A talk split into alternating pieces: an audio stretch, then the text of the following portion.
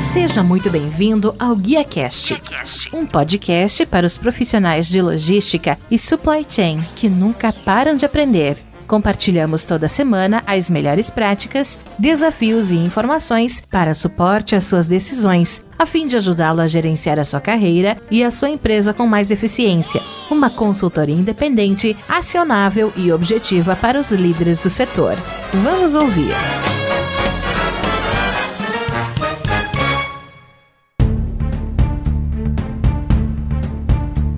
Olá, que tal? Tudo bem? Eu sou o Rodilson Silva e hoje a gente vai receber um convidado especial, que é o Stefan Ren, que é CEO e co-founder da IntelliPost, que para quem não conhece, é a principal empresa brasileira de comércio eletrônico e tecnologia de logística Omnichannel. O Stefan ele é alemão ele é administrador formado na Holanda com passagem Harvard, mestre em gestão de empresas pela HEC School of Management de Paris. Ele trabalhou em empresas como Google e IBM nos primeiros anos profissionais antes de ingressar em gestão de e-commerce na Europa. Está radicado no Brasil desde 2012 e hoje é fundador da IntelliPost, empresa que é líder do segmento de tecnologia para gestão de transporte, com mais do que 130 milhões de investimentos e clientes como Lojas Renner, Riachuelo, Boticário e também Via. Sem mais, vamos trazer aqui para o palco do GuiaCast o nosso convidado de hoje, Stefan Hem. E como sempre, muito obrigado por abrir um espaço na sua agenda e me ajudar a fazer mais um episódio. O Gilson, prazer estar com vocês e com você.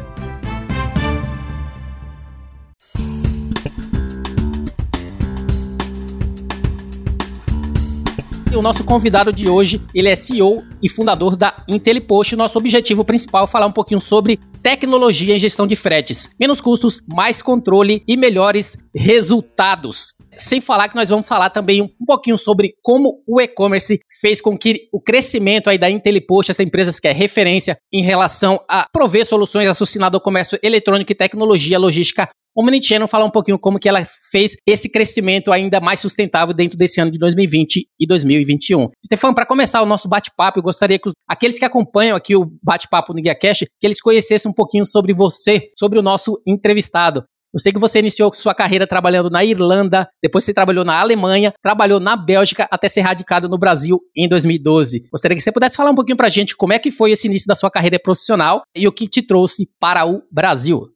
É, é uma jornada longa, né, com, com vários países, mas ao final, né, tô aqui desde 2012, então eu achei no Brasil, né, depois de muita pesquisa, aquele lugar onde eu queria ficar, né, mas eu sou alemão, é, nasci e cresci na Alemanha, numa cidadezinha bastante pequena, de mais ou menos 20 mil habitantes, e com 16 anos passei um ano nos Estados Unidos, é, de uma família né, americana que eu não conhecia, era um intercâmbio muito intenso, né? E aí eu voltei para a Alemanha um pouco mudado, um pouco percebendo que o, o mundo é muito maior do que a minha cidadezinha do interior e querendo explorar o mundo. E é isso que eu fiz, né? Depois dos nos anos seguintes, estudei na Holanda, fiz o, o meu undergrad em inglês, mas minha graduação era na Holanda, um tempo em Harvard, depois na França e na Turquia. E aí trabalhei um tempinho na Google na Irlanda, na IBM na Bélgica e depois voltei para a Alemanha depois de muitos anos, né?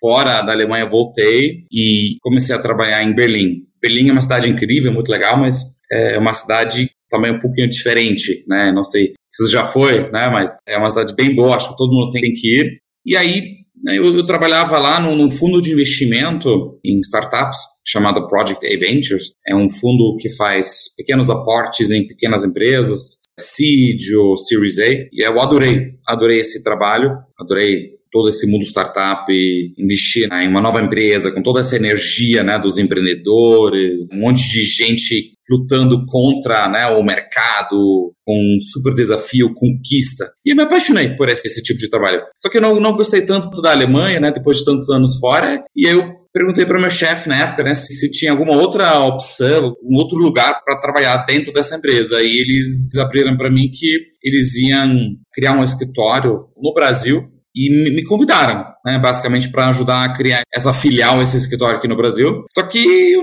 naquela época não tinha ido para o Brasil, não falava português, não conhecia ninguém, então era meio que uma loucura, né, um desafio por si só. Mas eu aceitei, adorei, né? O Brasil é um país maravilhoso, então eu fui em 2012, cheguei no Brasil e com cartão de crédito em uma mão, né, passaporte na outra mão e a partir disso começamos a criar um escritório, fizemos vários investimentos no Brasil, principalmente no ramo de e-commerce, né, isso foi em 2012, foi um ramo super quente, né, como está hoje novamente, né, mas em 2012 foi super quente. E a gente investiu no e-commerce para produtos saudáveis e naturais, chamado Natui, que hoje faz parte do Mundo Verde. E também investimos numa empresa chamada Evino, que talvez alguns de vocês conheçam, né, que é uma das maiores empresas de vinho online. E aí, um, uma parte do investimento do fundo, além do dinheiro, né, foi de me disponibilizar para a empresa, para eu né, pudesse tocar alguma parte do negócio durante um tempo. E por coincidência, eles achavam que alemão e logística ia né, combina. Não sei de onde, mas na, na cabeça fazia sentido para todo mundo, para mim também. E aí eu achei isso legal, né? Entrar nessas duas empresas e começar a tocar a logística no dia a dia mesmo trabalhando no chão da fábrica, no CD, armazém, contratando as pessoas, contratando os correios, desenhando o layout do armazém realmente vivendo o, dia a dia, né, com todos os desafios e vitórias, né, e derrotas é, que existem. E aí durante esse, esse tempo eu percebi que a logística no Brasil é um pouquinho diferente da Alemanha. A logística na Alemanha, acho que tem um grande player, né, que chama DHL, e você trabalha com ele, tá tudo resolvido, assim, tudo. E quando eu entrei na empresa aqui no Brasil, eu achava que, né, ia ser fácil fazer a mesma coisa no Brasil, né? Para eu pessoalmente achei ia ser muito simples de impressionar todo mundo, né, mostrar como que eu sou bom, inteligente e tal. E aí, né, voltar pro fundo, ser promovido, ter aumento, tal, né, toda essa isso na minha cabeça. Então eu entrei na empresa, e aí eu percebi que não existia DHL, tinha que contratar 20 transportadoras para entregar, não tinha nenhuma patronização, era tudo complexo, diferente. E aí isso me inspirou, né, a criar uma solução que podia atender melhor, né, todas as pessoas que estavam no, meu papel, na minha posição, né? Então, ao final, eu achei o problema que a Intelibus resolve no meu dia a dia, na época que eu estava sofrendo esse problema. E não sei se a gente vai entrar um pouco mais né, daquilo Vamos. que é né, o problema de verdade, né? Mas, é, enfim, eu, eu sofri na própria pele e, e voltei para o fundo. Eu falei: olha, acho que esse é um mercado que a gente tem que investir. E aí o fundo falou: ah, tá bom, beleza, né? Mas não quis tanto. Eu falei: tá bom, então eu vou sair do meu emprego e eu vou criar essa empresa né, de tecnologia chamada Telepost, junto com um, sócio meu, né, brasileiro. E isso foi em 2014, né, depois de mais ou menos dois anos no Brasil. Tomei a coragem, pulei na piscina, água gelada, né, e, e comecei a nadar, né, e tentar sobreviver. E como é que foi a sua adaptação no Brasil? Principalmente porque quando a gente considera a cultura alemã, né, a gente vê que o, o, brasileiro ele tem uma cultura bem diferente que impressiona, né? Principalmente essa abertura que a gente tem, essa facilidade de comunicação que às vezes é um pouco estranha. Outros países gostam de manter distância, a gente não gosta de estar junto, assim por diante. Você teve algum problema de adaptação? Ou simplesmente você já chegou, na verdade, querendo ficar? Ou você tinha uma perspectiva de crescer profissionalmente e depois voltar para algum outro país e colocar em prática aquilo que você implementou aqui? Olha, quando eu cheguei, na minha mente eu ia ficar um ano no máximo, assim. Até eu lembro muito bem que eu cheguei no Brasil e depois de três anos eu conheci uma francesa, né? E ficamos falando e ela falou para mim, olha, Stephanie, eu tô aqui faz cinco anos, né? E nossa, tá muito legal, tal. E na minha cabeça eu pensei, nossa, cinco anos assim, né? Jamais que eu vou ficar cinco anos no Brasil. Jamais. Vou voltar. Vou para África, Estados Unidos, depois tal. É, hoje estou aqui nove, nove anos, quase dez, né? É, obviamente essa opinião se, se mudou, né? Mas é, em relação à cultura, eu acho que é diferente, mas também é um pouco parecido, né? Um, acho que eu sou um alemão que, como eu morei em vários países já ao longo da, da minha vida, eu tive que me adaptar várias vezes já. Né? Então, eu não saí da cidadezinha do interiorzão da Alemanha para São Paulo. Né? Eu fiz várias é, etapas antes, acho que isso me ajudou a me preparar chegar melhor aqui no Brasil, estar mais aberto, dar um beijo, abraçar, tudo. Mas, obviamente, nem para tudo se consegue se adaptar, né? Então, um exemplo, né, é uma das coisas que eu tive que aprender logo no início foi, né, quando você fala com um cliente, um fornecedor, né, e a reunião tá maravilhosa e você sai com aquela sensação de, uau, eu fechei esse contrato assim, com certeza, esse cara vai ser meu próximo cliente e tal. E aí, né, combinamos né, na reunião de né, mandar um e-mail para se ligar daqui a dois dias, né, para fechar o, o negócio às vezes essa ligação não vem, né? Às vezes esse e-mail não vem, né? E eu tive que aprender que realmente uma das coisas diferentes no Brasil é poder lidar com aquilo, né? Interpretar o que quer dizer, né? Vamos, não, eu vou te ligar amanhã, né? Que talvez queira dizer que não vou te ligar amanhã, né? Talvez depois de amanhã ou nunca, né? Um dos exemplos que eu gosto, né? Que eu... eu te ligo, a gente vai ver, a gente combina e tal, Isso, mas na verdade o cara, o cara, não tá interessado, mas ele não quer usar essas palavras. Isso, depois a gente faz o almoço no fim de semana, né? E eu bloqueei todo mundo no meu fim de semana, né? Pra poder almoçar com ele, né? Nunca aconteceu, né? mas enfim, faz, faz parte, acho que é, são coisas pequenas, né? Ah, mas tá excelente, né? A gente sabe que a IntelliPost está crescendo cada dia mais e principalmente considerando que eu acho que o primeiro obstáculo foi o idioma, né? Como você falou no início, seu português está muito melhor que o do Pierre, que eu já entrevistei ele. Eu, às vezes eu não entendi o que ele falava e quando eu mandava pro editor para editar ali o nosso bate-papo, ele falava, Rodilson, eu, o que que ele tá falando aqui? Eu, eu falo, não sei, corta, corta essa parte. Tira essa parte que eu também não entendi. Então eu acho que essa parte você superou, tá falando extremamente bem, tanto que às vezes a gente presta atenção para poder ver que você tem sotaque. Muitas palavras que você fala não tem. Então, tá vendo como você Obrigado. tá se adaptando e tá se abrasileirando, né, e colocando isso em prática dentro da IntelliPost. Falando um pouquinho da IntelliPost, né, que você falou que ela é líder no segmento de tecnologia para gestão de transporte, você poderia falar um pouquinho para a gente sobre ela, sobre os produtos, serviços, o que, é que faz parte do portfólio da empresa e tudo que ela oferece no Brasil? O que eu percebi quando era o diretor de logística dos dois e-commerces foi dois principais problemas, né? Primeiro, a logística faz uma diferença enorme na taxa de conversão do e-commerce. Imagina você como consumidor e você vai para um site, você navega, você encontra um produto, coloca ele no carrinho, vai para o checkout e chega naquela hora de colocar o CEP. Você coloca o CEP, vê, calcula o frete e percebe, uau, esse frete custa mais do que o produto ou demora 10 dias para entregar. Em São Paulo, ninguém compra mais coisas né, que demoram 10 dias para entregar. Então, o consumidor ele abandona o carrinho muito durante essa etapa do, do checkout. Então, o que a gente percebeu foi que 44% dos consumidores abandonam o carrinho naquele momento do cálculo de frete. Isso queria dizer, quer dizer que se a gente pudesse melhorar as opções, a logística aqui naquele momento, o e-commerce poderia vender 44% a mais, sem fazer nada diferente.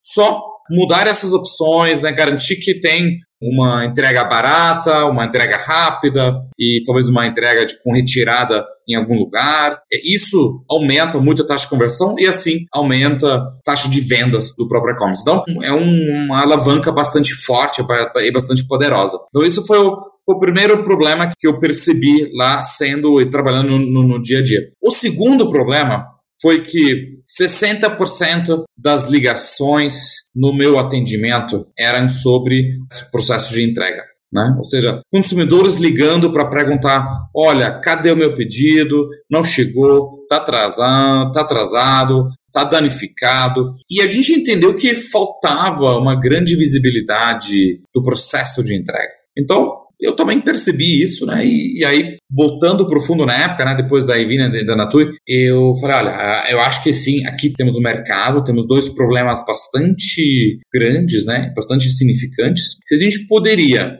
criar uma solução, um produto, uma tecnologia que calcularia em tempo real as melhores opções de entrega para o consumidor, a gente consegue aumentar a taxa de vendas e depois a gente traz visibilidade e transparência no processo de entrega e ali a gente consegue reduzir a taxa né, de interação com o atendimento e aí aumentar a satisfação dos consumidores. Então foi mais ou menos isso que a gente percebeu e que a gente depois construiu como produto, né, Telepost. Telepost hoje tem né, o produto principal, né, o TMS, Core, como a gente chama, tem cinco produtos, né, que é o cálculo de frete, um módulo de operação, ou seja, ajudando a empresa a, a, imprimir a etiqueta e chamar a melhor transportadora, o rastreamento, né, que traz a visibilidade do processo de entrega, a logística reversa, que ajuda né, na, na, troca e devolução, e por último, a auditoria da fatura da transportadora, que também ajuda a reduzir é, custos. Esse é o, o overview principal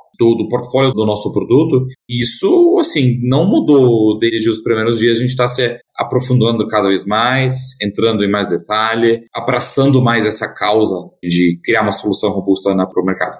Tá aí, pessoal, o IntelliPost, acho que dá para entender claramente o que, é que faz parte do portfólio da empresa, principalmente associado a todos esses serviços né, que a própria empresa oferece, né, frente ao que a gente falou, cálculo de frete, né, modo operacional, rastreio, logística reversa e auditoria de Então, dando continuidade, né, falando aí da IntelliPost, tecnologia e gestão de fretes com a IntelliPost. Em 2020, vocês captaram investimento de 130 milhões, né, e iniciaram um movimento de consolidação com o grupo, né, em grupo com a fusão e aquisição de duas empresas, que é a Agile Process, que traz soluções de roteirização, e a PHQ, que traz soluções de pontos de coleta. Eu gostaria que você pudesse falar um pouquinho para a gente sobre essas soluções complementares referente a essas aquisições, o que, que essas empresas vieram para agregar o portfólio da IntelliPost a gente sempre pensava em né, virar uma empresa maior, um grupo maior e criar várias soluções, né? Só que aí a, a pandemia chegou e acelerou todo esse plano. A gente acabou fazendo duas transações, né, duas operações no mesmo ano, né, em 2020. E é bastante simples, né? A maioria dos nossos clientes são empresas médias e grandes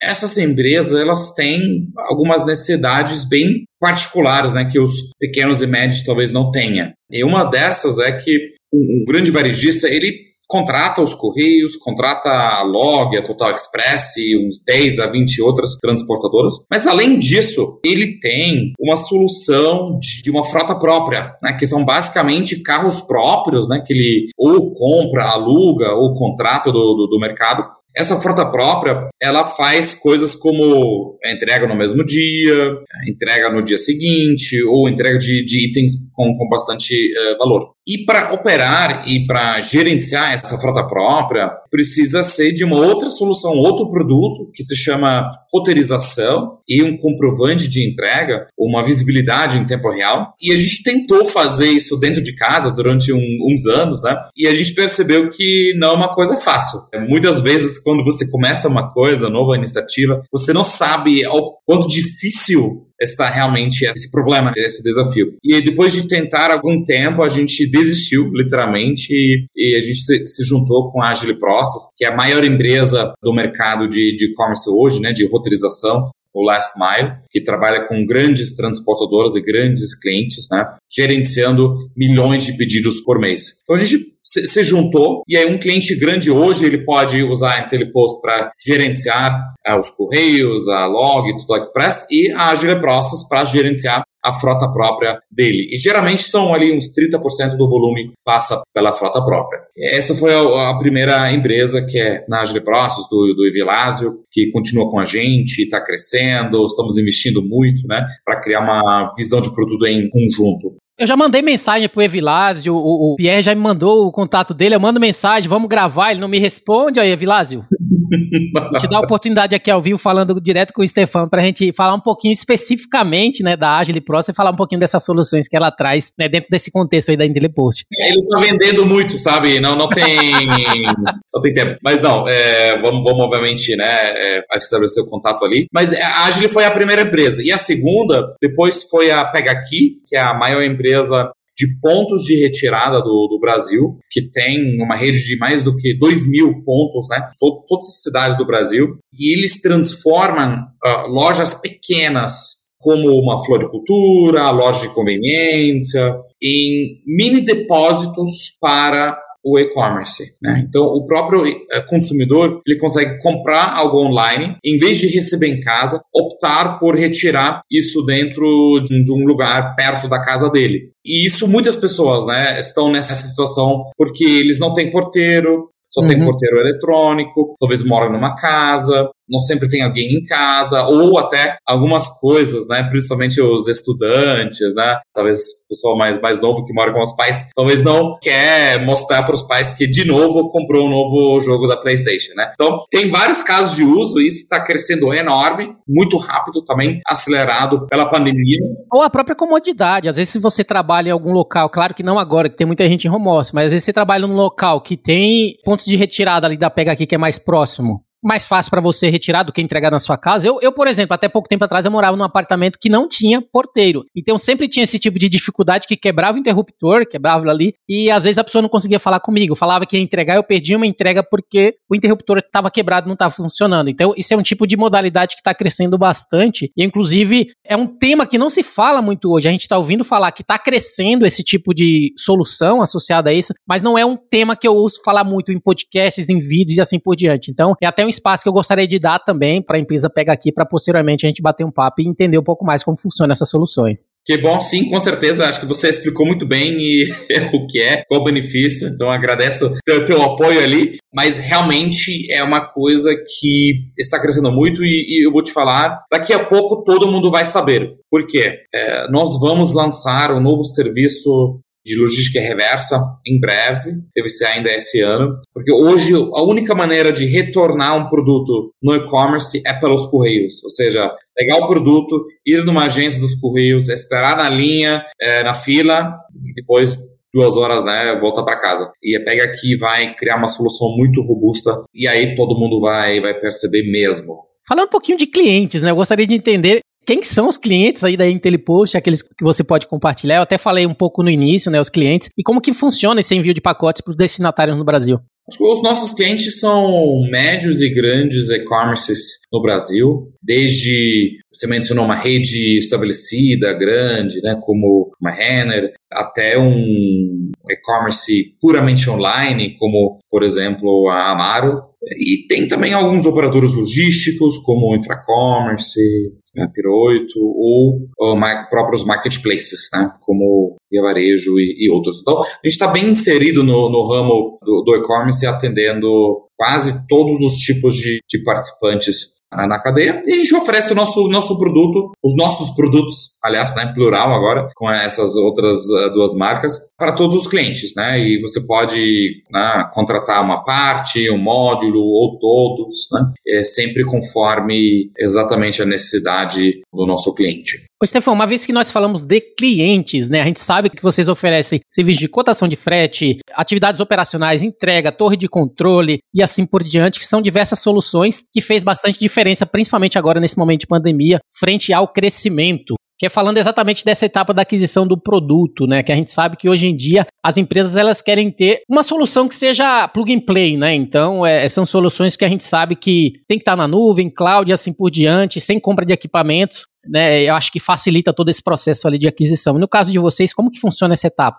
A gente é uma empresa do novo paradigma cloud, SaaS, né? Então a gente tem todos os nossos servidores na nuvem. Hoje tem um parque bastante extenso, né, de centenas de servidores, tanto na Amazon quanto na, na Google Cloud, aqui no Brasil e nos Estados Unidos, para ter uma redundância, é porque a gente está trafegando ali milhões de pedidos por mês e muitos dados, né, dentro dos nossos servidores. Então a gente tenta, né, facilitar essa parte o máximo possível, né, a contratação e basicamente o nosso modelo de negócio é, você paga o que você usa. Então, se você não usa, você, você não paga. E como está dividido ou distribuído em relação à estrutura da empresa atualmente? Sim, falando de funcionários, produtos e serviços, todo o framework que a empresa oferece aí no Brasil. Como tem essa distribuição? Só para a gente entender um pouco, né, do funcionários e as pessoas que estão envolvidas né, nesse processo dentro da empresa. Claro, com certeza. Hoje a gente tem 300 colaboradores no grupo inteiro, mais ou menos 100 pessoas na área de tecnologia e produto, e a gente trabalha 100% remoto hoje, né, em casa. Desde o início da pandemia, a gente não voltou Assim, vamos ver como a gente vai trabalhar daqui para frente. Não, né? o nosso escritório principal a gente tem ainda, está é, vazio, mas é, está na, na, Paulista, aqui em São Paulo. E a gente tem um outro escritório na, em Florianópolis, né, que é o escritório da Agile Process. Vamos manter esses dois, dois escritórios de, de uma forma ou outra. A gente não desenhou ainda esse plano de como que nós vamos voltar, se a gente voltar, como, quando. Isso está um pouco mais, mais, mais para frente. É importante agora, né? Se vacinar, ficar bem, ficar saudável. Mas acho que é, esse é um pouco o, o layout, né? A estrutura da empresa e estamos crescendo ali. Se você conhece uns 50 desenvolvedores que querem emprego, estamos aqui, tá? Essa é a parte difícil, né? Conseguir desenvolvedores. É, e se falando que você falou exatamente de crescimento, eu queria entender um pouquinho, né, como que a pandemia ela acelerou a logística de e-commerce da empresa, né? E se falando exatamente como que esse modelo, né, 2020, 2021, o que que trouxe, né, em relação à pandemia esse crescimento, principalmente uma vez que a gente sabe que as empresas elas tiveram que partir para online, muitas delas tiveram que se reinventar, muitas delas tiveram que buscar soluções em empresas competentes que trouxessem essas soluções como a Como é que isso funcionou para vocês?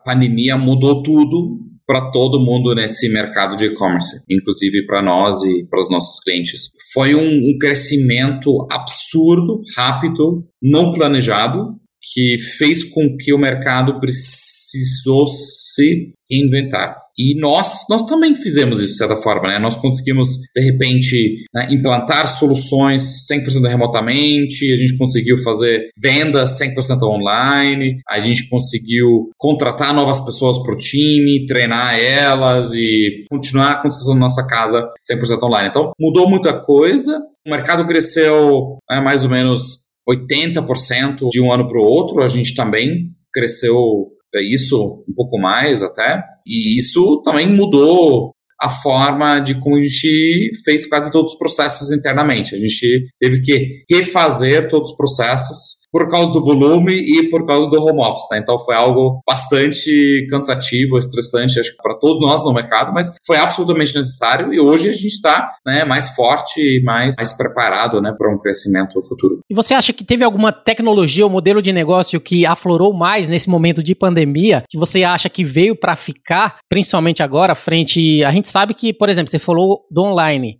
Mas muitas empresas a gente sabe que vai ocorrer ainda mais. É claro que tem muita gente que quer voltar para o escritório. Eu acho que no início as pessoas pensaram assim: não, trabalhar de casa é ótimo. Mas hoje a gente já está no momento em que as pessoas já pensam assim: não, trabalhar em casa é ótimo, mas ficar um pouquinho no escritório também é ótimo. Então a gente sabe que vai ter um meio híbrido ali de trabalho, né? E no caso, alguma tecnologia, algum modelo de negócio que você acha que veio para ficar, principalmente nesse momento que a pandemia ela trouxe essa necessidade de mudanças? Acho que muitas, né? Muitas formas de colaboração online vieram para ficar. Mas no, no, nosso mercado específico, acho que tem algumas mudanças que são muito positivas que vieram para ficar. Né? Um exemplo disso é a logística sem papel. Né? Antes da pandemia, o motorista tinha que imprimir 10 folhas de papel por pedido para entrar né, na rua, entrar na, no processo de entrega e completar o, a entrega de forma bem sucedida. Hoje em dia, tudo isso virou digital. Inclusive, não sei se você já reparou, mas muitos e-commerces não imprimem mais a nota fiscal naquela bolsa né, do lado do pacote mas sim imprimem essa nota fiscal na própria etiqueta. Então, isso é uma, um modelo bastante claro de como que a pandemia ajudou a reduzir o consumo de papel, reduzir o lixo, né, que está sendo criado, né, e aumentou a produtividade de todo mundo. Então, foi super positivo e, assim, acho que super bom para todo mundo. A gente vai ver cada vez mais exemplos desse de digitalizar um processo análogo, né, um processo antigo é, de forma positiva e otimizada para todo mundo. Excelente exemplo. Acho que essa parte mesmo, principalmente que hoje em dia teve muito cuidado, né, das pessoas não precisar assinar nada. Então a gente sabe que hoje em dia você faz tudo através do próprio equipamento eletrônico, né? Então hoje acho que isso é bastante importante, algo que veio para ficar e é excelente você estar tá trazendo isso para a gente. Stefan, relacionado a perspectivas, a gente falou um pouquinho que a empresa ela vem crescendo, né, no decorrer dos anos, principalmente nesses últimos dois anos, aquisições, né, investimentos e assim por diante, fizeram com que a empresa, né, ela se tornasse uma empresa referência associada a essa parte de e e-commerce. E relacionado a perspectivas econômicas, perspectivas futuras, considerando todo esse impacto frente à pandemia, qual é o cenário que vocês têm trabalhado frente ao planejamento da empresa né, para os próximos anos? O que, é que podemos esperar da IntelliPost, não só no ano de 2021, mas nos anos para frente, considerando aí, conforme você falou, né, viu? Agora no Brasil tá aí para ficar, se abrasileirou, vamos dizer assim, né? E agora o que, é que a gente pode esperar da empresa aí para os próximos anos? Principalmente que ela já tem demonstrado toda essa pretensão de ser uma referência dentro desse mercado que vocês estão. Olha, eu acho que a gente está inserido num, num, mercado que vai crescer, que vai triplicar nos próximos três anos. Isso é uma tendência macro que todos os países do mundo seguiram e o Brasil também vai seguir. Né? Então, para dar um, uns exemplos, alguns dados, né? quando você compara a penetração do e-commerce no varejo total, antes da pandemia, o Brasil estava mais ou menos em 3%. Com a pandemia, a gente foi para 8%. Ou seja, 8% do varejo total, da renda total do varejo, é transacionado pelo e-commerce. Então, 8%. Dobrou quase de um ano para o outro por causa da pandemia. Mas se a gente for olhar para os Estados Unidos, esse número já está em 15 a 20%. Mais do que o dobro. Mais do que o dobro. E se a gente for olhar para a China, na China está em 40%, 50%, ou seja, quase a metade. Então, o Brasil está ainda muito numa fase muito uh, imadura né, do desenvolvimento do mercado. Então, logo, logo, nos próximos dois, três anos, nós, nós vamos ver esse crescimento grande do mercado, onde a gente vai atingir também uns 15, 20% de penetração do e-commerce. E nós, como player, acho que o fundamental e importante dentro desse mercado, nós também vamos acompanhar. A gente vai fazer tudo, né? Obviamente, para acompanhar esse, esse crescimento e talvez até crescer mais rápido do que isso, né? Se der. Mas é um, um cenário bastante otimista para nós como companhia. Pessoal, só lembrando a todos o nosso tema, tecnologia em gestão de fretes, onde a gente trouxe a experiência da IntelliPost e tudo que ela oferece aí no mercado associado à logística, principalmente ao e-commerce. Foi entrando nas nossas perguntas finais. Eu vi no seu perfil do LinkedIn que você atua como diretor da Bralog, é mentor da startup Farm, além de professor na CoinSchool. Gostaria que você pudesse falar um pouquinho da sua experiência, né? Como é que essas experiências têm ajudado e agregado na sua carreira profissional? Eu acho sempre muito importante de estar presente no ecossistema onde você atua e essas três associações, né? A Abralog é a maior associação logística do Brasil. Estou participando nela faz cinco anos eh, e mais recentemente também como né, diretor. Também numa outra vertente, né? Como nós somos uma startup, eu também adoro ajudar outros startups em virar, em virar uma empresa grande, em, em ter um crescimento forte. Eu gosto de ajudar uh, os outros e também, como professor na ComSchool, eu ajudo um pouco na, na educação do mercado, né, sobre a logística, sobre como crescer, sobre né, os, as dicas, né, os truques que você não consegue ler online, que você precisa ouvir de alguém que tem experiência. Então, para mim, isso é muito importante, né?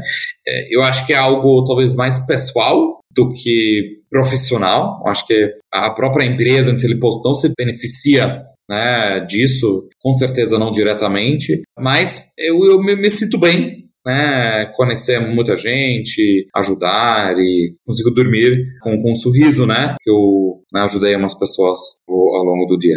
Ah, mas como dizem, quando você ensina, você aprende muito mais. Então aí você já tem todo um crescimento associado a você estar tá ensinando e aprendendo cada vez mais para colocar em prática assim dentro da empresa. Dentro da Abralog você já tem todo um network necessário que você também está ali no convívio de outras pessoas mais experientes ou menos experientes, você também pode agregar tanto para cima quanto para baixo. E principalmente nessa parte também, em relação a, ao que você falou, né, a, a, mentoria associada à startup, é um aprendizado em pessoas que vão a ter você como um líder, como aquelas pessoas que o incentivaram e ajudaram a crescer, que futuramente pode estar até trabalhando com você. Então, eu vejo bastante coisa interessante frente a tudo que você está fazendo. E para finalizar o nosso bate-papo, eu gostaria de trazer uma pergunta final, que eu sempre faço para todos os nossos convidados. Eu gostaria que você pudesse estar indicando para a gente algum conteúdo né, um, um, filme, um podcast ou algum livro, se quiser, algum conteúdo que você acha que influenciou a sua carreira profissional, você tá, poderia estar tá indicando para todos aqueles que acompanham aqui o Guia Cash. E não pode ser em alemão, né?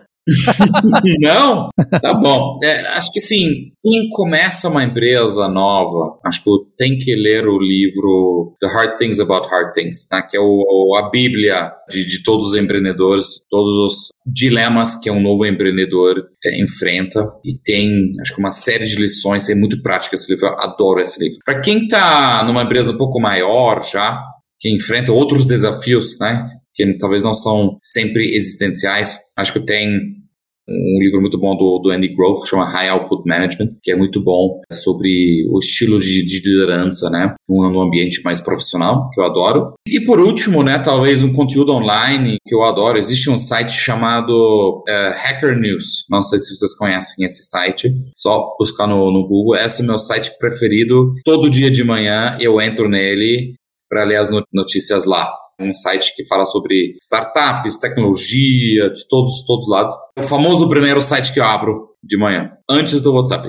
Excelente, eu não conhecia esse site. Então, pessoal, tá aí ó, as três indicações do Stefan: The Hard Things About Hard Things. Segundo, High Output Management. E terceiro, como ele falou, do portal, né, Hacker News, que vai ser um portal que eu vou começar a dar uma olhada, né, para poder. Né, se eu gostar, eu te falo, ó, tô acompanhando agora também todo dia. Por favor, por favor, me avisa. Hacker News, exatamente. E se não gostou, também me avisa, tá? Pode deixar. Stefan, essa foi minha última pergunta, né, de como sempre eu gostaria de agradecer a sua participação e a sua disponibilidade de estar tá contando as suas histórias aqui no GuiaCast. Gostaria que você pudesse fazer para a gente as suas considerações finais e também deixar os seus contatos para todos aqueles que estão nos acompanhando. Claro, perfeito. Acho que os meus contatos é stefan.em.intelipost.com.br é, e como consideração final, obrigado pelo, pelo espaço, pelo tempo, foi muito bacana. Se eu consigo ajudar com alguma coisa, estou aqui para independente do que for, sendo novo empreendedores, sendo uh, varejistas precisando melhorar logística, ou, né, talvez uh, alguém né, que queira saber mais sobre Alemanha, enfim, estou aqui. Muito bem, o GuiaCast teve a honra de receber Stefan Hem, que é CEO e co-founder na IntelliPost, onde falamos sobre o tema tecnologia e gestão de fretes com a IntelliPost. Lembrando que se você gostou desse episódio, você pode compartilhar com seus colegas, amigos e profissionais de supply chain e, se possível, deixe uma avaliação e um comentário sempre em ratedspodcast.com.br guiacast. Você também pode me encontrar no LinkedIn, é só procurar por Rodilson Silva, comunicador logístico multiplataforma. Eu sou Rodilson Silva com Stefan Hem, que te envia um GuiaCast abraço. Até a próxima. Tchau, Tchau!